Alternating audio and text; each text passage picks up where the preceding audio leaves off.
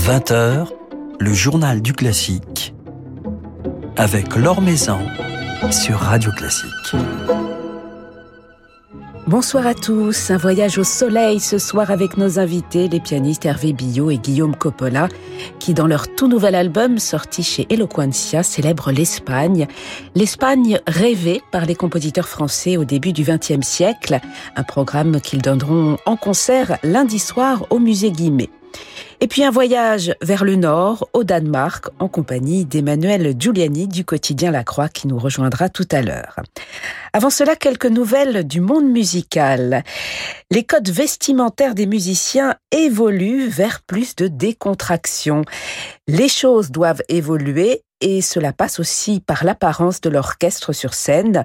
Nos anciennes tenues étaient souvent perçues comme une barrière entre le public et les musiciens, a déclaré Mathias Tarnopolsky, le président du Philadelphia Orchestra, après un concert donné le 5 octobre dernier, durant lequel les musiciens de l'orchestre, en accord avec leur chef Yannick Nézé-Séguin, ont renoncé aux fracs, chemises blanches et nœuds papillons, optant pour un costume avec une chemise noire ainsi qu'une cravate noire.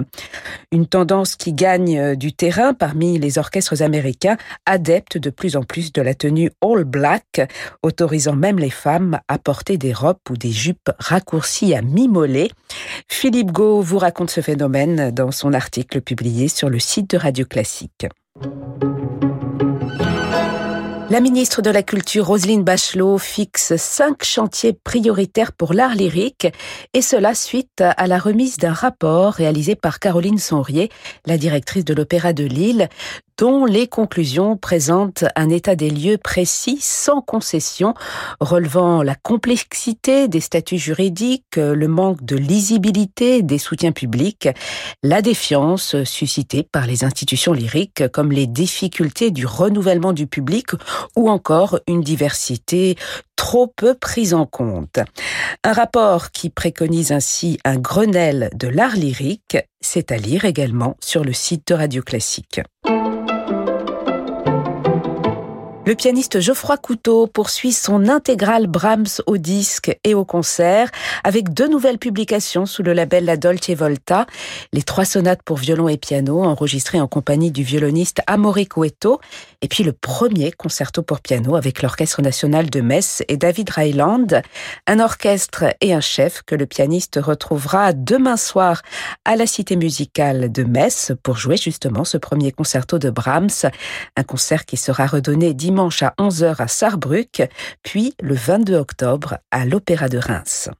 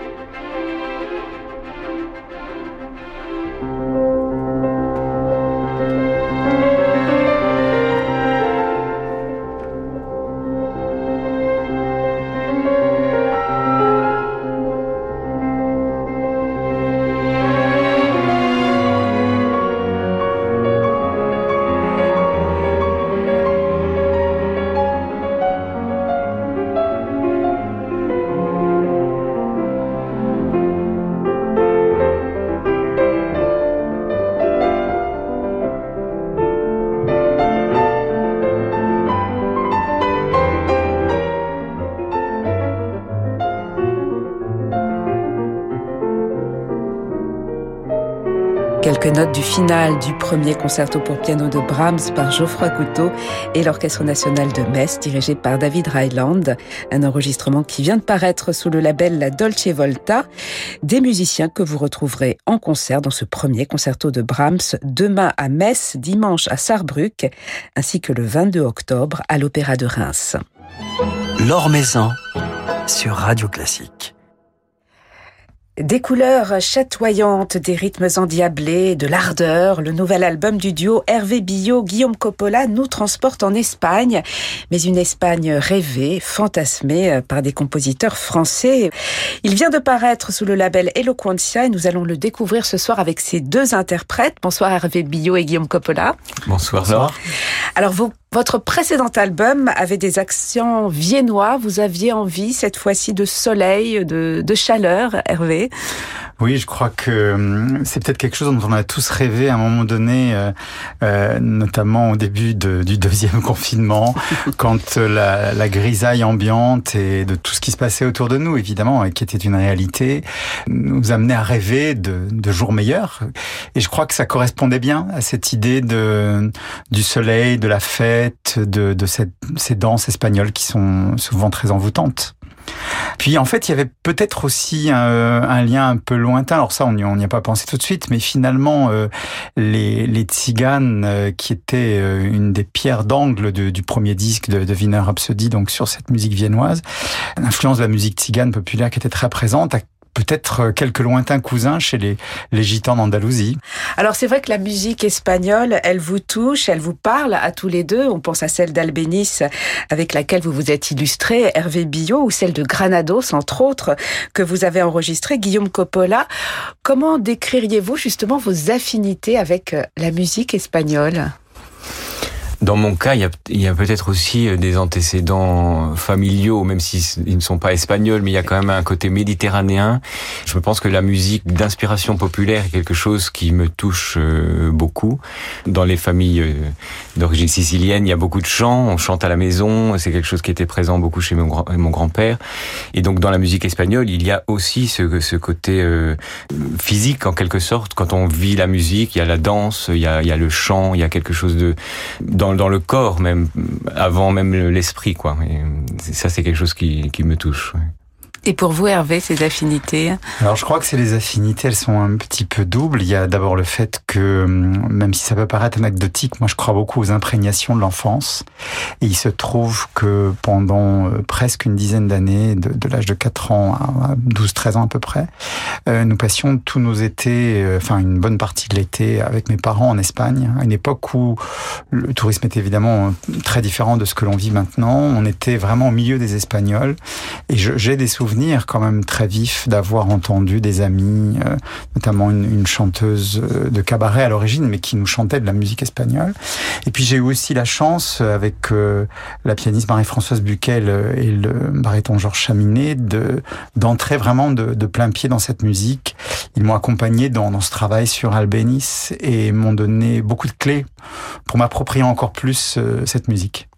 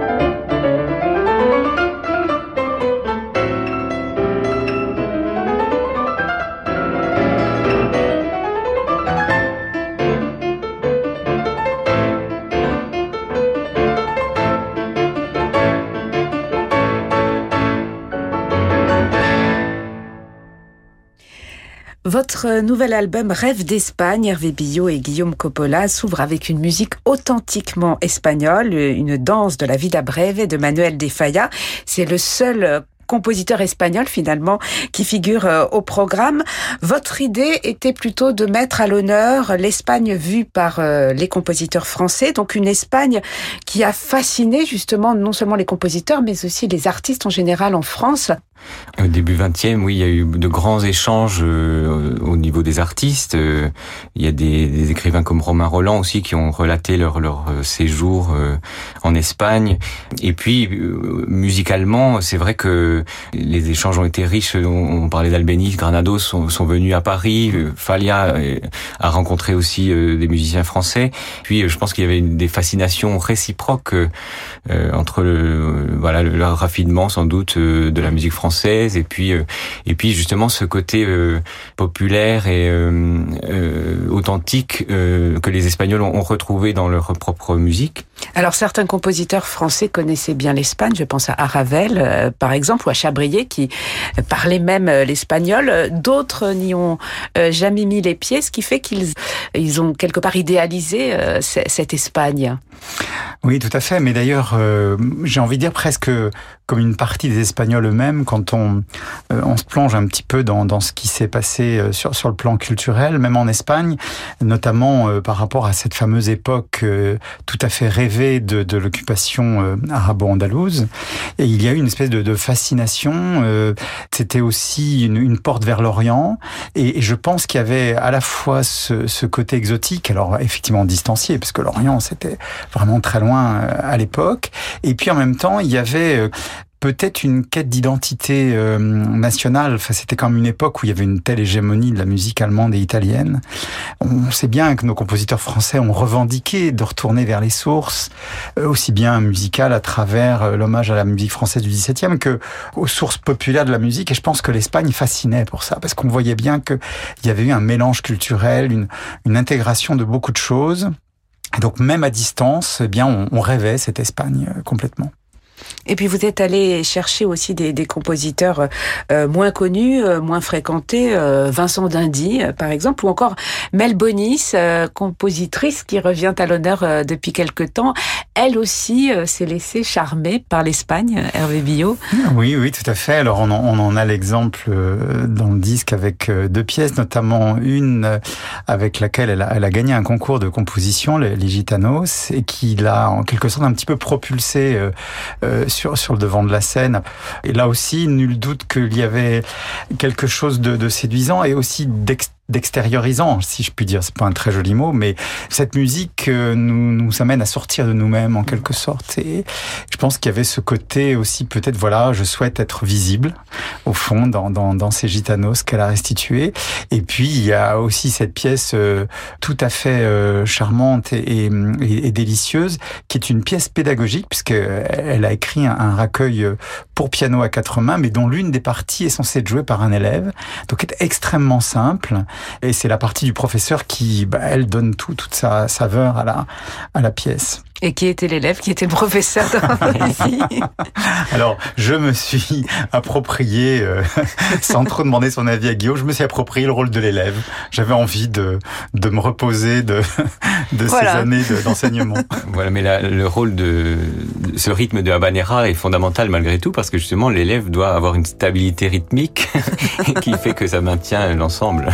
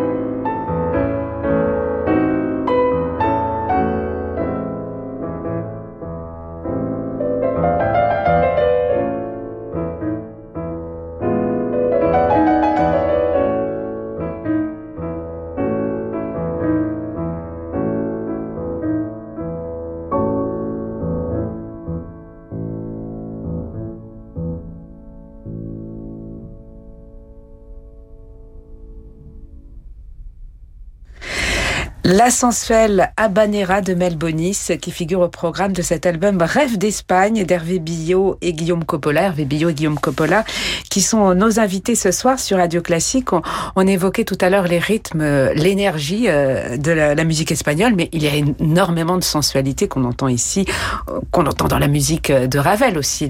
Oui, tout à fait. D'ailleurs, je pense que c'est sans doute cela aussi qui a attiré euh, ces, musiciens français dont on parle dans, dans le disque. Cette immédiateté de, hum, des émotions, des sentiments, de, de la sensualité qui, qui peut être aussi parfois très âpre. Hein, dans, dans Vincent Dindy, la Seguedi, c'est du pur flamenco. Alors, on sait qu'il était extrêmement proche de Albéniz et sans doute à travers lui, il a eu ce contact avec cette musique qui peut passer de, de l'extrême douceur euh, à une, une, une âpreté euh, très violente, en fait. D'ailleurs, c'est une, une des rares fois dans une partition, c'est peut-être même la seule fois que je vois sur un, texte écrit euh, brutal par un compositeur. C'est ce, ce côté euh, flamenco justement qui est sans doute exprimé par ça. Alors ce programme Rêve d'Espagne, vous le donnerez en concert, Hervé Billot et Guillaume Coppola. Ce sera le 11 octobre à l'auditorium du musée Guimet. Il y aura ensuite d'autres rendez-vous, euh, notamment à Rennes. Absolument. Il y a euh, une série de quatre concerts à Rennes euh, en novembre. Le samedi 6, je crois, euh, le samedi soir, le dimanche midi, lundi et mardi midi également. Pour le, programme intégral du disque, comme à Paris justement au musée Guimet, on retrouve cette saison des pianissimes qui compte beaucoup pour nous, qui a soutenu quasiment toutes mes sorties de disques. Hein. Et donc voilà, ce cher Olivier Boulet continue à être fidèle. C'est dont on se réjouit. Vous avez donc repris les concerts, Hervé Billot et, Guillaume Coppola, on s'en réjouit. Vous avez repris les, enregistrements, vous avez repris l'enseignement aussi, puisque vous enseignez tous les deux, vous êtes euh, professeurs. Comment se sont passées euh, les retrouvailles avec euh, vos élèves? Est-ce que vous avez réussi pendant cette période de, confinement à garder des liens entre eux, à, les motiver? Comment est-ce que cela s'est passé Le lien, il a été maintenu assez fortement, justement par nos moyens technologiques.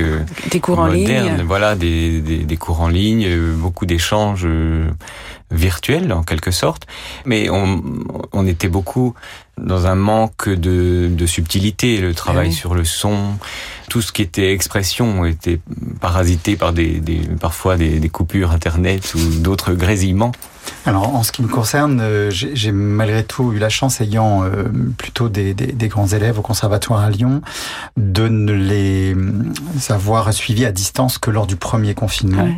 Et c'est vrai qu'on a on a surtout maintenu un lien, j'ai presque envie de dire aussi affectif, c'est-à-dire que il fallait euh, qu'on maintienne la motivation. C'est le moment où moi je les incitais à aller découvrir de la musique, à aller vers ce qui leur faisait plaisir. On oubliait un petit peu les, les objectifs qui peuvent être liés à des examens, à l'idée de performance, mais de vraiment garder ce, ce plaisir de la musique. Et puis ce qu'il a fallu maintenir euh, par la suite, parce que même si les choses se sont un petit peu améliorées, euh, c'est l'idée de pouvoir jouer les uns devant les autres et puis devant un public qui n'était pas là. Dès que cela a été possible, on a on a redonné en tout cas cette vie de groupe euh, à une classe avec des, élèves qui ont l'habitude de partager beaucoup de choses ensemble.